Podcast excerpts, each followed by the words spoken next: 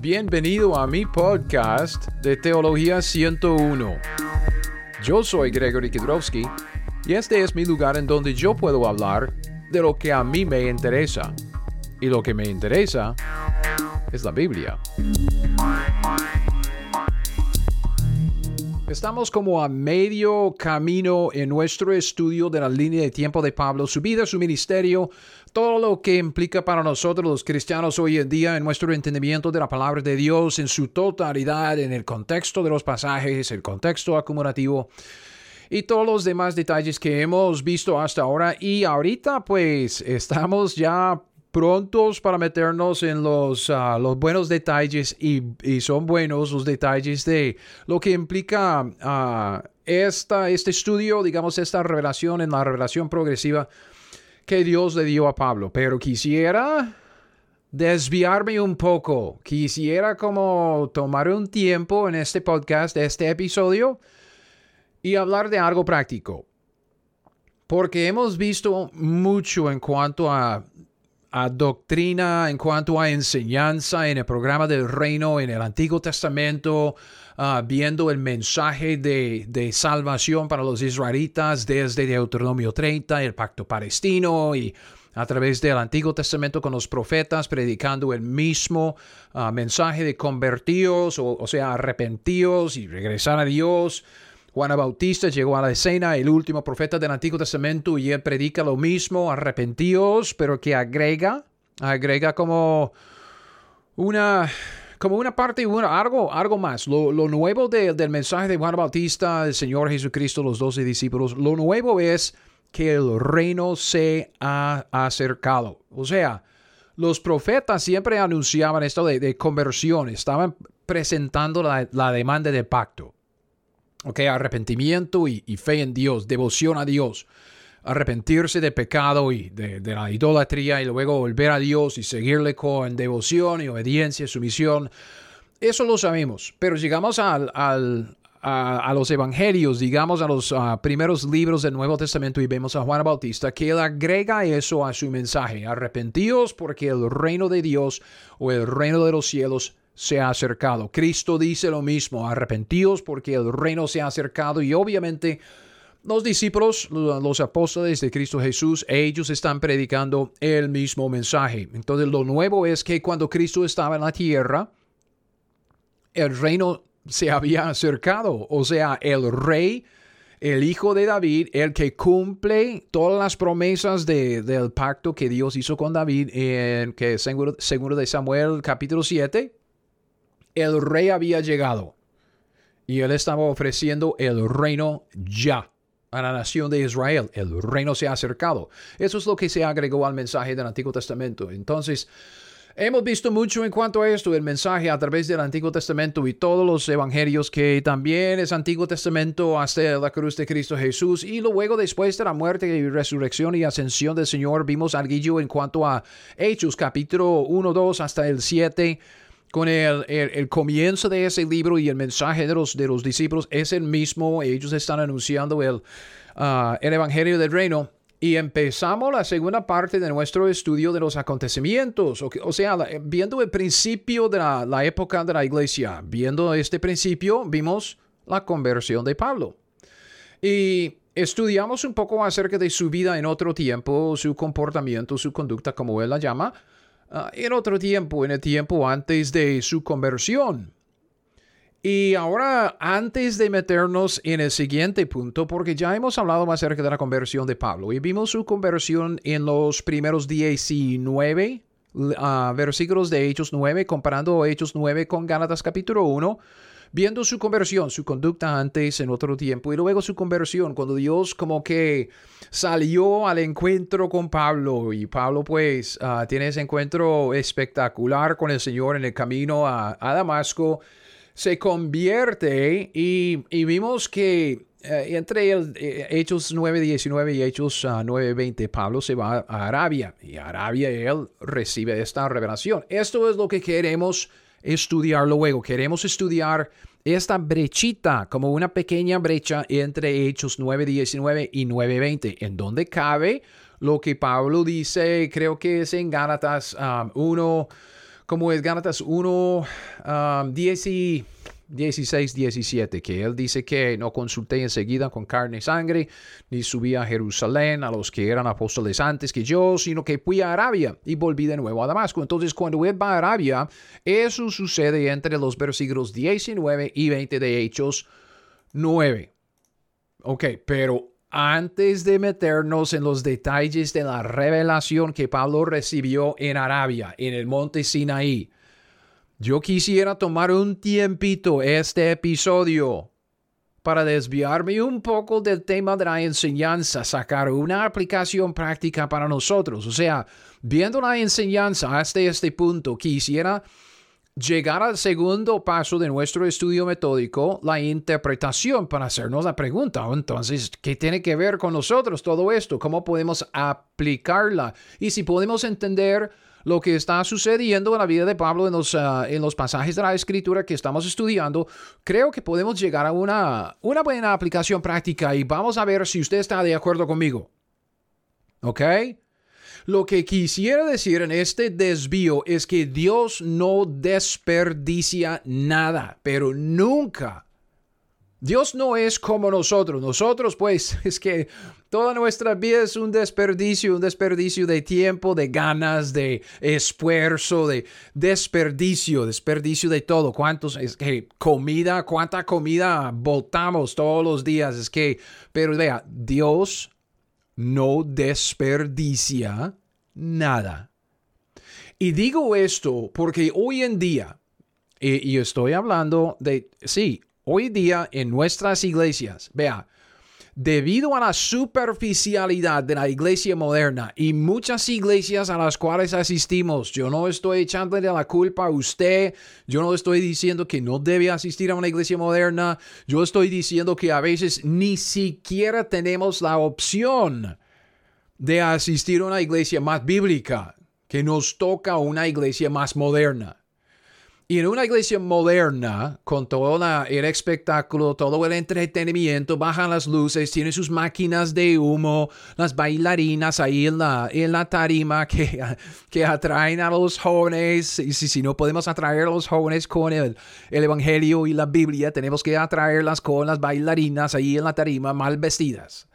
Esto, a esto me, me refiero con la iglesia moderna es simplemente la realidad en la cual estamos viviendo en nuestros días de apostasía que Pablo ah, profetizó ahí en 2 de Timoteo capítulo 3 y capítulo 4. Pero debido a la superficialidad de la iglesia moderna hoy en día, hay una tendencia de creer que todos los cristianos ah, es que tenemos que ser lo mismo. O sea, que, tenemos que ser como unos cristianitos, los cristianos de molde, como las galletas de molde. Y vea, a mí me gustan las galletas de molde, pero en cuanto al cristianismo, como quién quiere un cristiano entre comillas de molde? O sea, cada uno sale igual, igual a todos los demás. No.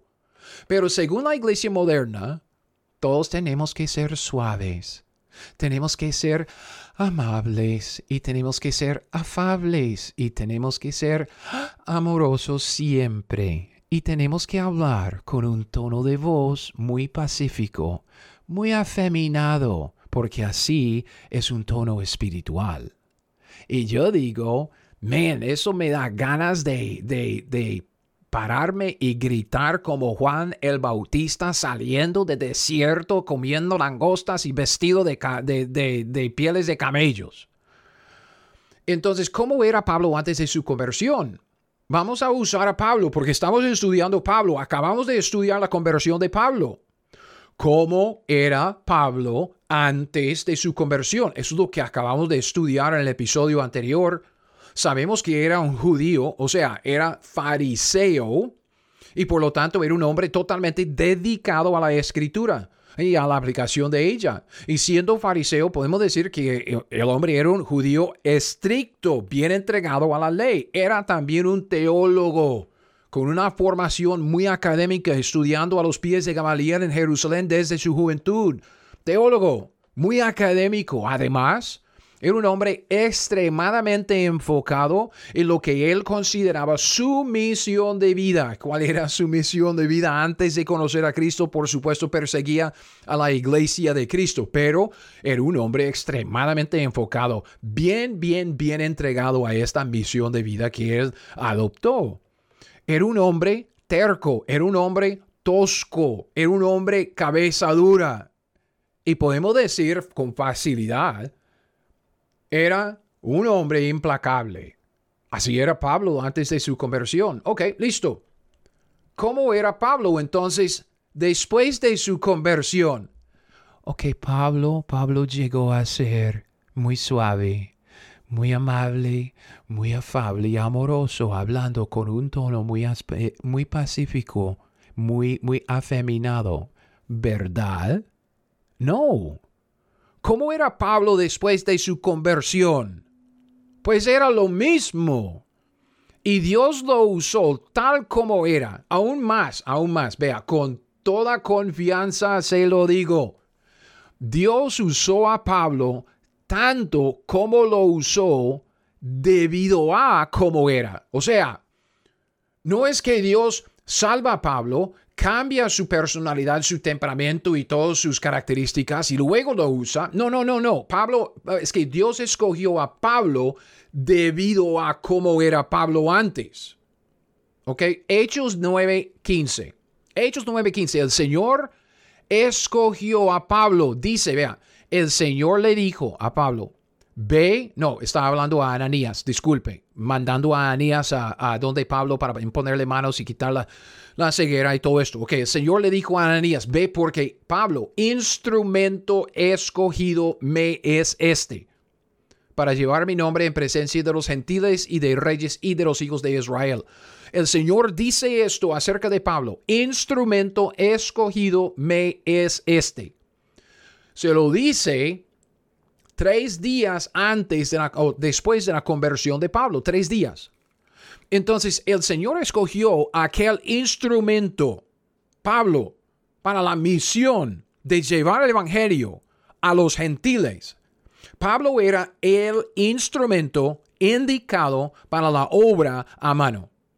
¿Ve? Porque instrumento escogido me es este, para llevar mi nombre en presencia de los gentiles, de reyes de los hijos de Israel un instrumento escogido por el Señor. ¿Cuándo es que Pablo entonces se formó, se preparó como aquel instrumento que el Dios, que nuestro Dios escogió para la misión entre los gentiles? ¿Cuándo? ¿Cuándo es que Dios formó a Pablo? ¿Cuándo es que Pablo se formó para ser este instrumento? ¿Antes o después de su conversión? Pues obvio, antes. Antes. Dios escogió a Pablo para aquella obra debido a lo que Pablo era debido a la vida y a la preparación de Pablo antes de su conversión. Esto quiere decir que Dios no desperdicia nada, nada en los cristianos, lo usa todo. Dios no quiere cristianitos de molde, todos iguales, todos siendo lo mismo. No, Dios quiere usarnos en la obra, tal como somos, excepto obviamente por el pecado. Y esto incluye nuestras vidas antes de la conversión. Piense en este principio con base en algunos ejemplos. Vea, vea, vea. Piense conmigo en esto. Si alguien aprendió a tocar piano o tocar guitarra antes de conocer a Cristo, ¿debe dejar de tocar el instrumento cuando se convierte a Cristo? Y creo que la respuesta, si usted no es como una de forma parte de una de estas sectas raras como las iglesias que no permiten instrumentos. No, obviamente que no. Si alguien aprende a, tocar piano y guitarra, luego sirve, se convierte a Cristo Jesús, que sirva a Cristo Jesús en su, con su talento. No hay ningún problema. Lo hacemos siempre. ¿Cuántos pastores? ¿Ok? Se ponen bien alegres cuando un guitarrista se convierte. Entonces ya, por fin, ah, podemos dejar de cantar ah, Acapulco. ¿Verdad? Es una broma. Entonces, ¿por qué decimos que, las otras experiencias de uno no tienen lugar o no tienen valor en la obra de Dios entre los miembros del cuerpo de Cristo. Digamos, las otras experiencias que, que usted o que yo, que hemos tenido, que hemos experimentado, que hemos pasado, que no tienen valor. O, pues, pues, si es un músico, qué dicha, bienvenido, porque necesitamos músicos, obviamente, especialmente en una iglesia moderna. ¿Ok? Si usted quiere ser un cristiano, entre comillas, espiritual, bien entregado, que sea músico en la iglesia hoy en día, porque los músicos reinan, porque la iglesia se ha entregado a, al entretenimiento. Y eso no es decir, por favor, si usted es músico, no es decir que, que no haya lugar para, para, músicos. Sí, claro que sí, pero, pero tal como los demás. Es que somos miembros del cuerpo, somos iguales, nadie tiene más valor que otro, ¿ok? Es, es decir que, vea, continuemos con esto, porque vea, e, es otro ejemplo, ¿ok? El ejemplo de los músicos es, es el ejemplo mucho, bueno, más fácil que, que ver.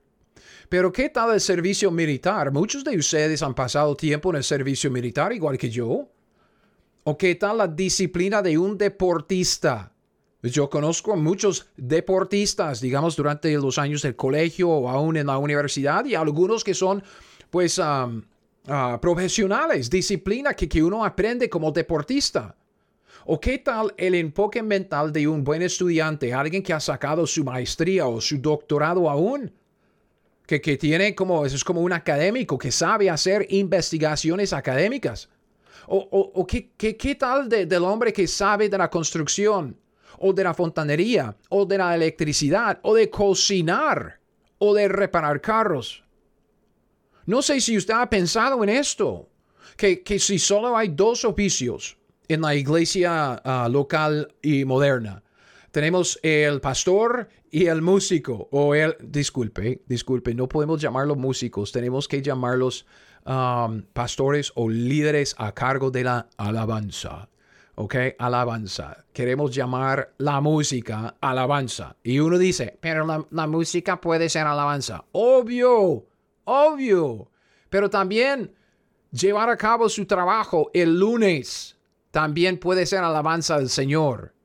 Evangelizar puede ser alabanza al Señor. Leer su Biblia, aprender la Biblia, hacer lo que ella le dice, puede ser alabanza al Señor, pero no llamamos el estudio bíblico alabanza llamamos el estudio bíblico tal como es. Estudio bíblico.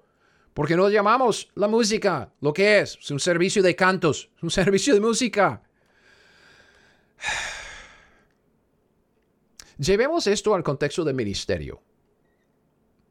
Sabemos que tenemos que evangelizar intencionalmente si queremos cumplir con la gran comisión, porque una parte de la gran comisión es predicar el evangelio a toda criatura. Dios quiere que todos oigan del Evangelio de Cristo Jesús. Ok.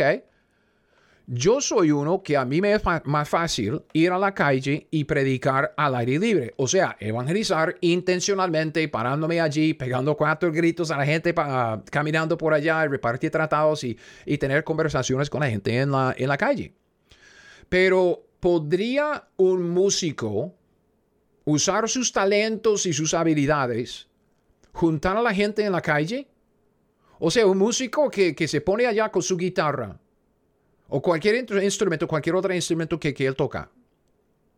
Y toca el instrumento, buena música, muy llamativo lo que está haciendo y la gente se junta. Y luego le expliqué el Evangelio. Por supuesto lo puede hacer. Ah, yo, yo lo he visto, eso es muy fácil. Y si ojalá que, yo fuera a músico, que, yo tuviera talento para, para la guitarra o algo así, que, que uno usted, usted ve los videos en YouTube de, esa gente que, que como que se topa por casualidad un piano allí en, el, en, un centro comercial y empieza a tocar y tocar bien. Y toda la gente, ¿qué es lo que hace la gente? Es que para, se fija y se queda escuchando, diciendo, wow, qué buena música, ¿verdad?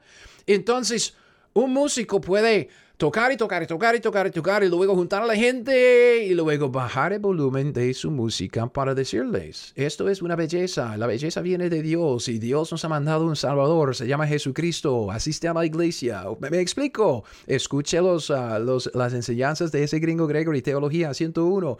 Entonces un músico puede hacer mucho con su música y sus talentos para evangelizar. Ok, obvio, pero, pero ¿qué tal los demás? Los ¿Cuántos miembros de una iglesia local son músicos? Son pocos. Pero ¿podría una iglesia juntar los recursos para comprar repuestos para que un mecánico en la iglesia pueda reparar el carro de su vecino inconverso. Digamos, tiene un vecino inconverso y ese vecino no tiene mucho recurso, entonces tiene un carrito que, que no anda bien y el que es, es mecánico sabe cómo, cómo arreglarlo y bien lo puede hacer, pero no tiene repuestos. Entonces la iglesia junta la plata, invierte en un proyecto y repara el carro del vecino inconverso y cuando lo repara simplemente le explica el evangelio. ¿Por qué lo está haciendo? Amando al prójimo porque Dios nos amó a nosotros por misericordia, por gracia, entonces queremos darle eh, de, lo mismo, ¿ok? De, gracia hemos recibido, de gracia vamos a darle. Y luego, pues invitarle a la iglesia. Pues por supuesto, porque no podemos hacer esto, por, por supuesto podemos hacerlo.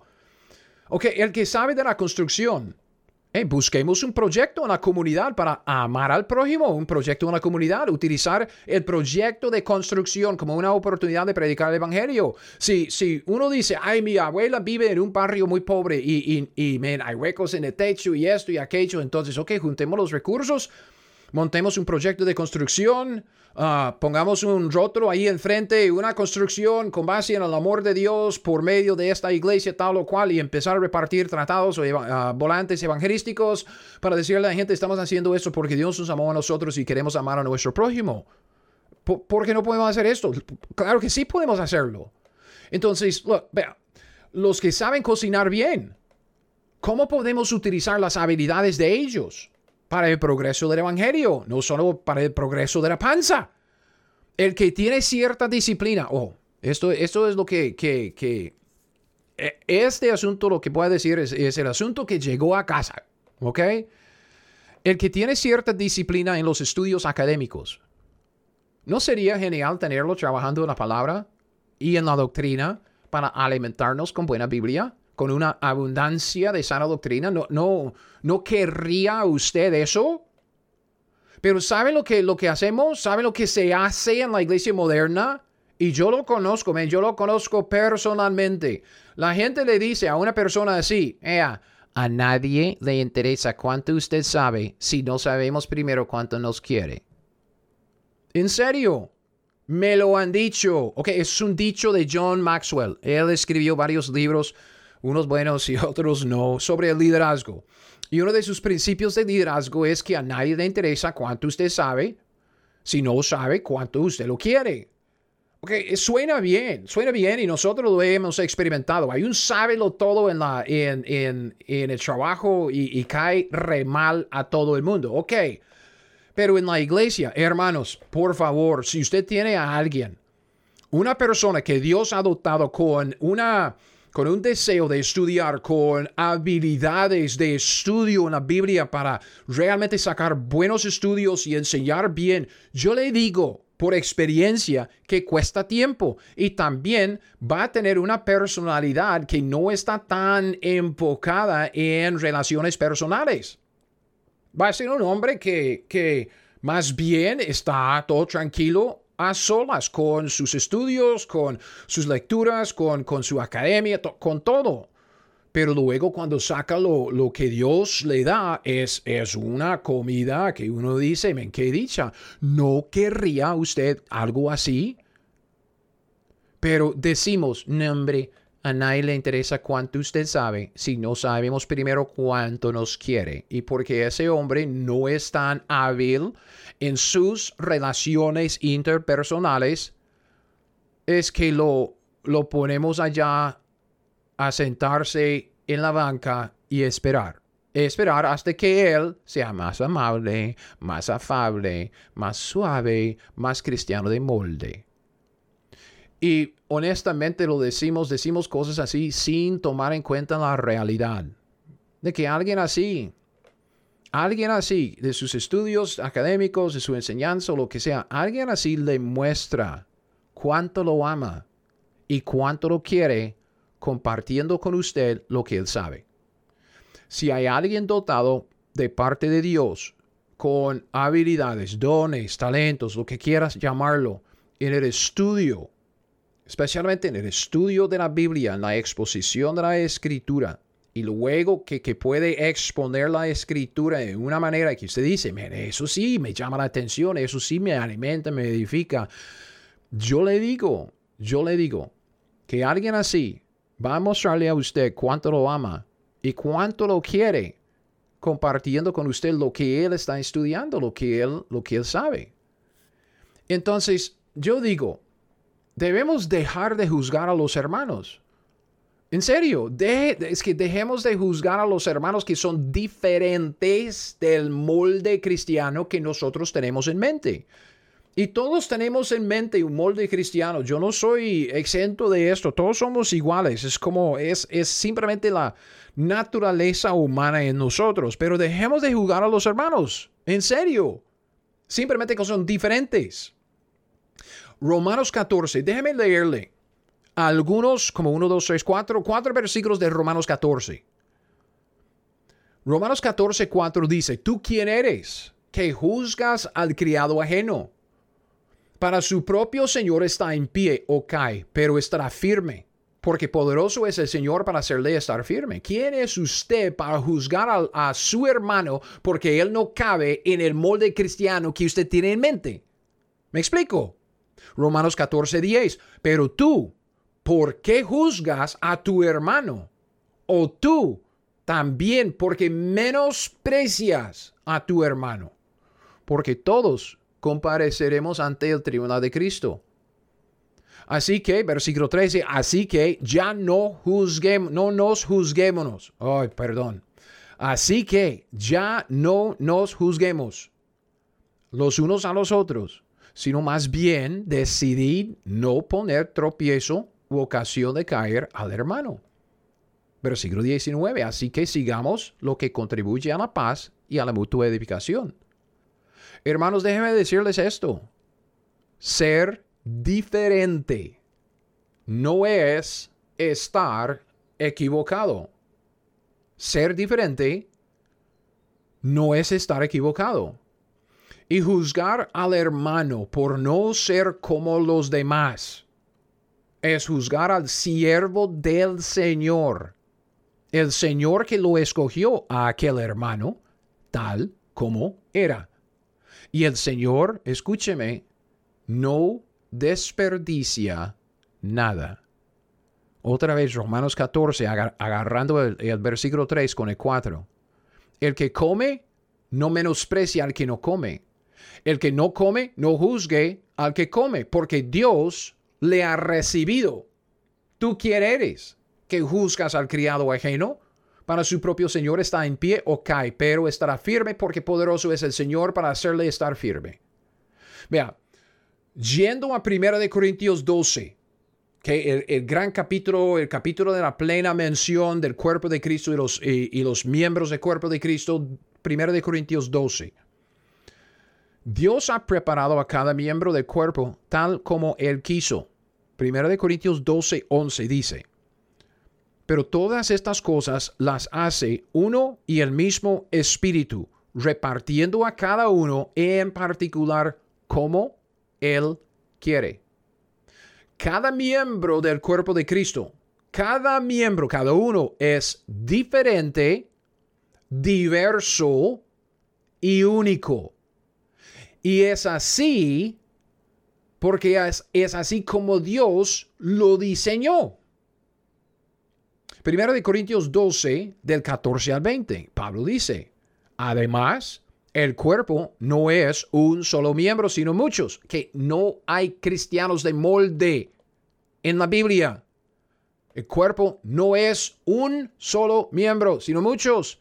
Si dijere el pie, porque no soy mano, no soy del cuerpo por eso no será del cuerpo? Si dijere la oreja, porque no soy ojo, no soy del cuerpo, por eso será del cuerpo, no será del cuerpo? Si todo el cuerpo fuese ojo, cristiano de molde, ¿dónde estaría el oído? Si todo fuese oído, cristiano de molde, ¿dónde estaría el olfato?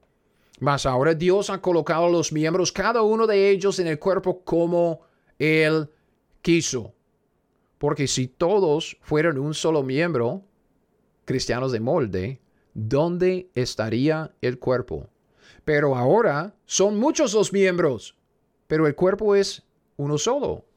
Es decir, que hay diversidad en el cuerpo de Cristo y eso es lo que Dios quiere. Somos un solo cuerpo porque tenemos una misión. La misión es lo que nos une a ser discípulos, evangelizando a los inconversos, edificando a los, a, los creyentes. Lo hacemos en conjunto, pero cada uno tiene, tiene su propia personalidad, carácter, dones, talentos, habilidades, experiencia. Mira, Dios puso a cada miembro en el cuerpo de Cristo tal como Él quiso, no como, como, como nosotros queremos. Primero de Corintios 12, 18, más ahora, Dios, Dios, Dios ha colocado los miembros, cada uno de ellos, en el cuerpo como Él quiso. Y yo quisiera decirles, ¿ok? Cada miembro es necesario. Tal como es. Cada miembro, tal como es. Es necesario para que el cuerpo funcione como Dios ordenó. Primero de Corintios 12, del 19 al 25. Vean la necesidad, la necesidad de cada miembro, tal como es, tal como Dios lo ha creado. Versículo 19, porque si todos fueran un solo miembro, ¿dónde estaría el cuerpo? Pero ahora son muchos los miembros, pero el cuerpo es uno. Ni el ojo puede decir a la mano, no te necesito. Ni tampoco la cabeza a los pies, no tengo necesidad de vosotros. Antes bien, los miembros del cuerpo que parecen más débiles son los más necesarios. Y aquellos del cuerpo que nos parecen menos dignos, a estos vestimos más dignamente. Y los que en nosotros son menos decorosos se tratan con más decoro porque los que en nosotros son más decorosos no tienen necesidad, pero Dios ordenó el cuerpo, Dios lo hizo, Dios ordenó el cuerpo dando más abundante honor al que le faltaba, para que no haya desavenencia en el cuerpo, sino que los miembros todos se preocupen los unos por los otros. Entonces yo puedo decir con base en este pasaje que necesitamos de todos, tales como son, porque Dios es el que lo ha hecho todo. Entonces, vea, deje de hablar mal de los hermanos que no caben en su molde moderno de cómo debe ser el cristiano, porque eso no edifica a nadie. Y primero de Corintios 14, 26 dice, que hay pues hermanos cuando os reunís? Cada uno de vosotros tiene salmo, tiene doctrina, tiene lengua, tiene revelación, tiene interpretación. Dice, hágase todo para edificación. Si lo que nosotros decimos no sirve para edificación, debemos cerrar el... Eh, cerrar, es que yo no sé si es una mala palabra, pero debemos cerrar la boca y no decirlo. Vea, antes de su conversión, Pablo era un hombre único. Un hombre duro, bien preparado, enfocado, dedicado, un hombre terco y tosco, implacable el hombre, académico, teólogo, activo, estudioso. Y cuando Dios lo salvó y lo usó, lo usó todo de Pablo, no desperdició nada, porque después de su conversión, ¿cómo era Pablo? El Pablo que Dios usó tanto, duro, preparado, enfocado, dedicado, terco, tosco, implacable, académico, activo, estudioso. Era el mismo hombre, ahora salvo y apartado para el uso de Dios, tal como era. Entonces, vea, aquí está como la, la, exhortación, ¿ok? De, de, este episodio, de lo que tengo que decir en, en este podcast hoy. Esto es, mira, aquí estamos llegando a la, a la aplicación de la aplicación práctica, ¿ok? Apártese de la iniquidad y deje que Dios use todo lo demás de usted. ¿Ok? Apártese de la iniquidad. Dios no quiere pecado en su vida. Apártese de la iniquidad. Pero después, deje que Dios use todo lo, demás de usted. escuche 2 de Timoteo 2, 19 al 21. 2, 19. 2 de Timoteo 2, 19. Pero el fundamento de Dios está firme teniendo este sello, conoce al Señor a los que son suyos. Y apártese de iniquidad todo aquel que invoque el nombre de Cristo. Pero en una casa grande no solamente hay utensilios de oro de plata, sino también de madera de barro. Unos son para usos honrosos y otros para usos viles. Así que, vea, si alguno se limpia de estas cosas, apártese de la iniquidad. Si alguno se limpia de estas cosas, será instrumento para honra, santificado, útil al Señor y dispuesto para todo en obra. Es que no puede ser más claro. ¿Cómo es que nosotros no podemos entenderlo? Si no observamos la Biblia, no escuchamos la Biblia, no leemos la Biblia, mucho menos aprendemos la Biblia. Apártese de la iniquidad todo aquel que invoca el nombre de Cristo. Si usted hace eso, Dios va a usar todo lo demás que, que usted es, que usted tiene. Si alguno se limpia de estas cosas, si se aparta de, de la iniquidad, será instrumento como Pablo. Instrumento escogido me es, será instrumento para honra. ¿Por qué? Porque será santificado, útil al Señor, dispuesto para toda buena obra. Vea, si nos apartamos del pecado, ¿qué es lo que queda? Lo que queda es todo lo que somos la personalidad, el carácter, los talentos, el temperamento, las habilidades, la educación, la experiencia, todo, todo de antes de la conversión aún. Así es eh, el instrumento que Dios usa. Y Él lo usará en su totalidad. Dios no desperdicia nada. Solo es que no quiere el pecado. Entonces, hermanos, aquí está la aplicación para nosotros. Aquí está la aplicación para nosotros. Dejen de hablar mal de sus hermanos en Cristo. ¿Ok? ¿Vale? Dejen de hablar mal de sus hermanos en Cristo. Porque está hablando mal de un criado del Señor, no de usted. Y Dios ha recibido a ese criado, a ese hermano suyo, en Cristo, lo ha aceptado en el amado el 100%. Dios está a cargo de ese hombre, no usted. Dejen de hablar mal de él. Ok, si, si, si usted tiene un hermano y está bien metido en, en, pecado y usted dice, no hombre, yo tengo que llamarle la atención, ok, está acostándose con, con una mujer o, o, no sé, metiéndose en la pornografía o, no sé, ¿cuál, será el, el, el pecado de, de, del hombre o la mujer? Ok, repréndale con, en amor, ok, llámele la atención. No estoy diciendo lo contrario, solo es que estoy diciendo, si usted ve a alguien es diferente de usted, no, es que no hable mal de él. No hable mal de él. Si usted ve a alguien, y, lo siento mucho que estoy volviendo a eso porque es mi propia experiencia. Hermanos, yo, yo era pastor por casi 20 años. ¿okay? Misionero pastor por 15 años. Y era pastor antes de ir al campo misionero y, pastor antes de, o después de, regresar a Gringolandia. Entonces, este, estamos hablando de 10 décadas. Yo pasé en el pastorado, tratando de ser un buen pastor. Y sabe lo que yo oía vez, tras vez, tras vez, tras vez. Ah, es que Greg, usted apesta con la gente. Es que, man, a nadie le interesa cuánto usted sabe. Si no sabe primero cuánto usted lo quiere. ¿Me explico?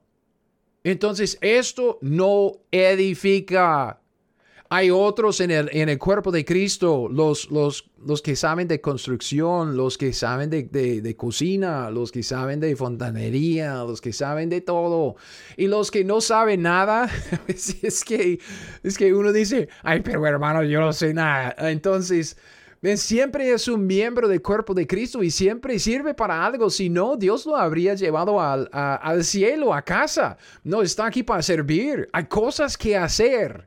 Hay cosas que hacer en el, ministerio, en la misión de hacer discípulos a todas las naciones, evangelizando a los inconversos y, uh, edificando a los, a los creyentes. Es que hay mucho que hacer. Entonces tenemos que abrir la vista un poco para ver lo que Dios está haciendo con la diversidad de los miembros del cuerpo de Cristo. Dejen de hablar mal de, sus hermanos en Cristo y pastores y maestros. Ok, perdóneme um, que, que, voy, a, voy a dirigirme directamente hacia ustedes, pero creo que puedo hacerlo porque como dije, yo llevé mis dos décadas como pastor. Dejen de desanimar a los miembros del cuerpo de Cristo diciendo que Dios no nos necesita. Yo no sé cuántas veces he, oído esto en el púlpito. Vea, Dios no te necesita. Si Dios quiere, puede levantar a obreros de estas piedras. Dios no te necesita. Es un, es un privilegio participar en, el, en la obra de Dios. Y obviamente, vea, obviamente, este, eh, cuando, cuando se dice eso, es la verdad. Porque obviamente Dios no necesita nada ni a nadie. Él es independiente. Ese es el término teológico, si quiere estudiarlo en una teología sistemática. Dios es independiente, no necesita nada, ni a nadie. Pero no estamos hablando de la teología, teología sistemática y los atributos de Dios. Estamos hablando de los miembros y cómo Dios nos diseñó en la obra y en el cuerpo de Cristo. ¿Me explico? Entonces, sí, claro, Dios puede levantar obras de, piedras, pero no lo hará. Disculpe, no lo hará. Entonces, vea, cada miembro, tal como es, bueno, sin el pecado, obviamente, ok, que me entienda, cada miembro, tal como es, es necesario. Decir al miembro del cuerpo de Cristo, al cristiano, que Dios no te necesita o que no es necesario. Obviamente es un privilegio participar en la obra de Dios, obviamente, no estoy diciendo lo contrario, ¿ok? Pero eh, es que Dios sí necesita a todos. Eh, o aún si eso como que no le cuadra, digámoslo así, necesitamos nosotros de todos los miembros, cada uno tal como es. Primero de Corintios 12, del 21 al 22. Pablo dice, ni el ojo puede decir a la mano, no te necesito, ni tampoco la cabeza a los pies, no tengo necesidad de vosotros. Antes bien, los miembros del cuerpo que parecen más débiles son los más necesarios. ¿Por qué es así? Porque así es como Dios lo diseñó. Primero de Corintios 12, 18. Mas ahora Dios ha colocado los miembros, cada uno de ellos, en el cuerpo, como Él quiso. Lo diseñó así. Primero de Corintios 12, 24 y 25. Porque los que en otro, porque los que en nosotros son más decorosos no tienen necesidad. Pero Dios ordenó el cuerpo dando más abundante honor al que le faltaba, para que no haya desavenencia en el cuerpo, sino que los miembros todos se preocupen los unos por los otros. Vea, si nadie se dedica a la obra de ser y hacer discípulos, ¿cómo se, se cumplirá la gran comisión? Okay, es, es, esto, hago esta pregunta por el comentario de que Dios puede levantar obreros aún de estas piedras. Obvio, pero obvio Dios lo puede hacer. No estoy diciendo lo contrario. Es capaz de hacerlo. Pero hermano, yo le digo que Él no lo hará. Dios no va a levantar obreros de las piedras. Si nosotros no nos ponemos a trabajar, no se cumple la gran comisión. Porque Dios más bien nos permite fracasar en la mayordomía que Él nos dispensó. Entonces, vea, Hermanos, pastores, maestros, todos, si usted está escuchando mi voz, yo quiero decirle que lo necesitamos. Si usted está respirando, el cuerpo de Cristo lo necesita. Con toda la autoridad de la palabra de Dios se lo digo, no podemos hacer la obra que Dios quiere que hagamos sin usted, tal como es, sin el pecado. Tratar de hacer la obra sin usted es como tratar de vivir con un brazo amputado, como un dedo amputado. Se puede hacer, pero es torpe. Se puede hacer, pero es difícil. No es lo que Dios quiere. No es lo que Dios diseñó. Entonces, decir que Dios no necesita a nadie en el contexto de la obra en la tierra, la obra que Dios nos dispensó a nosotros, lo que conocemos como la gran comisión, hacer discípulos, evangelizando, edificando. Vea, decir que Dios no necesita a nadie en este contexto es un comentario bruto y dañino. Disculpe, es que yo no sé otra manera de, decirlo. Es un comentario que se hace desde la ignorancia voluntaria.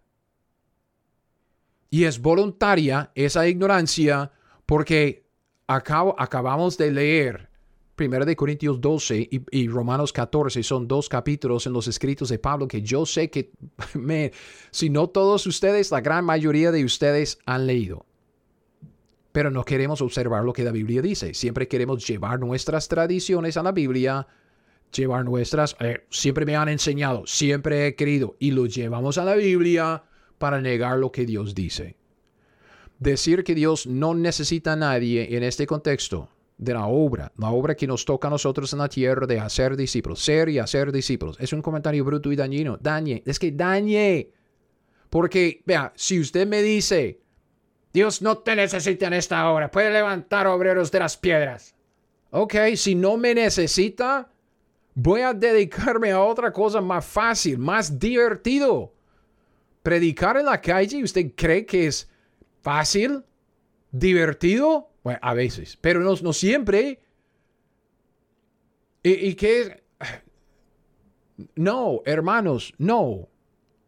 Si, si no me necesita, eso es lo que, si, y usted puede decir lo mismo, hermano. Vea, si, si no me necesitan, entonces, ¿para qué estoy, haciendo tanto esfuerzo para hacer algo? Obviamente, obviamente Dios es independiente. Dios no necesita a nadie. Pero Dios diseñó la obra en la creación de tal manera que cada uno en el cuerpo de Cristo es necesario para poder cumplir con lo que Él quiere. En este, este sentido, Dios necesita a cada uno para cumplir con lo que Él quiere que cada uno haga, exactamente como vemos en la vida de Pablo. Vea, regresando a, nuestra, a nuestro estudio de Pablo, Hechos 9:15, en donde empezamos esta charlita. El Señor le dijo a Ananías, ve porque Pablo, instrumento escogido me es este, para llevar mi nombre en presencia de los gentiles y de los reyes y de los hijos de Israel. Pablo era el instrumento escogido debido a su formación antes de conocer a Cristo. Dios no desperdicia nada.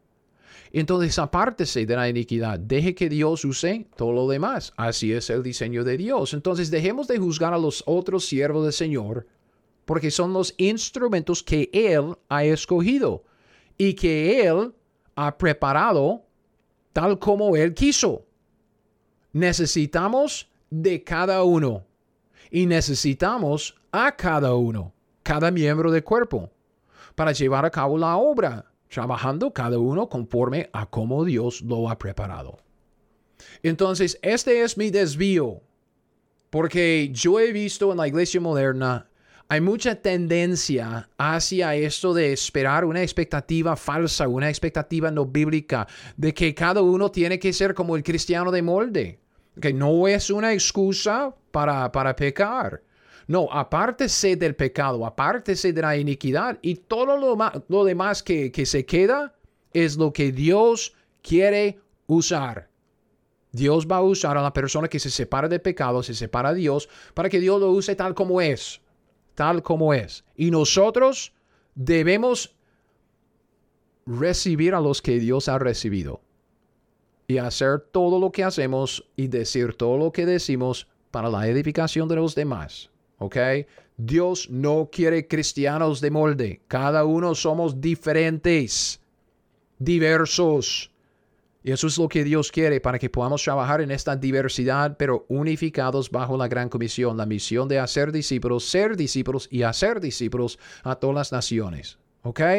Entonces, vea, ya hemos visto la conversión de Pablo y hemos ah, sacado algunos principios prácticos acerca de la conversión de Pablo para hacer este desvío, pero ya hemos regresado a nuestro camino hacia un buen entendimiento de la conversión, la revelación, la vida, el ministerio de, de nuestro apóstol Pablo. Entonces, en el próximo episodio quisiera retomar el estudio y empezar, empezar a hablar de la revelación de Pablo, lo que Dios le dio a Pablo entre Hechos 9:19 y 9:20, cuando él se fue a Arabia y en el monte Sinaí, que queda en Arabia, recibió una nueva revelación de parte de Dios. Dios le dispensó algo a Pablo. ¿Qué era? ¿Y qué tiene que ver con nosotros? Hasta la próxima vez. aprenda la Biblia. Haga lo que le dice. Gracias por escuchar mi podcast Teología 101. Ahora, si usted quiere las notas de este estudio o de cualquier otro estudio que he sacado, todos mis estudios están disponibles en mi sitio web teología101.net. Es teología101.net. Y con esto lo dejo. Hasta el próximo. Siga fiel. Aprenda la Biblia y haga lo que ella le dice.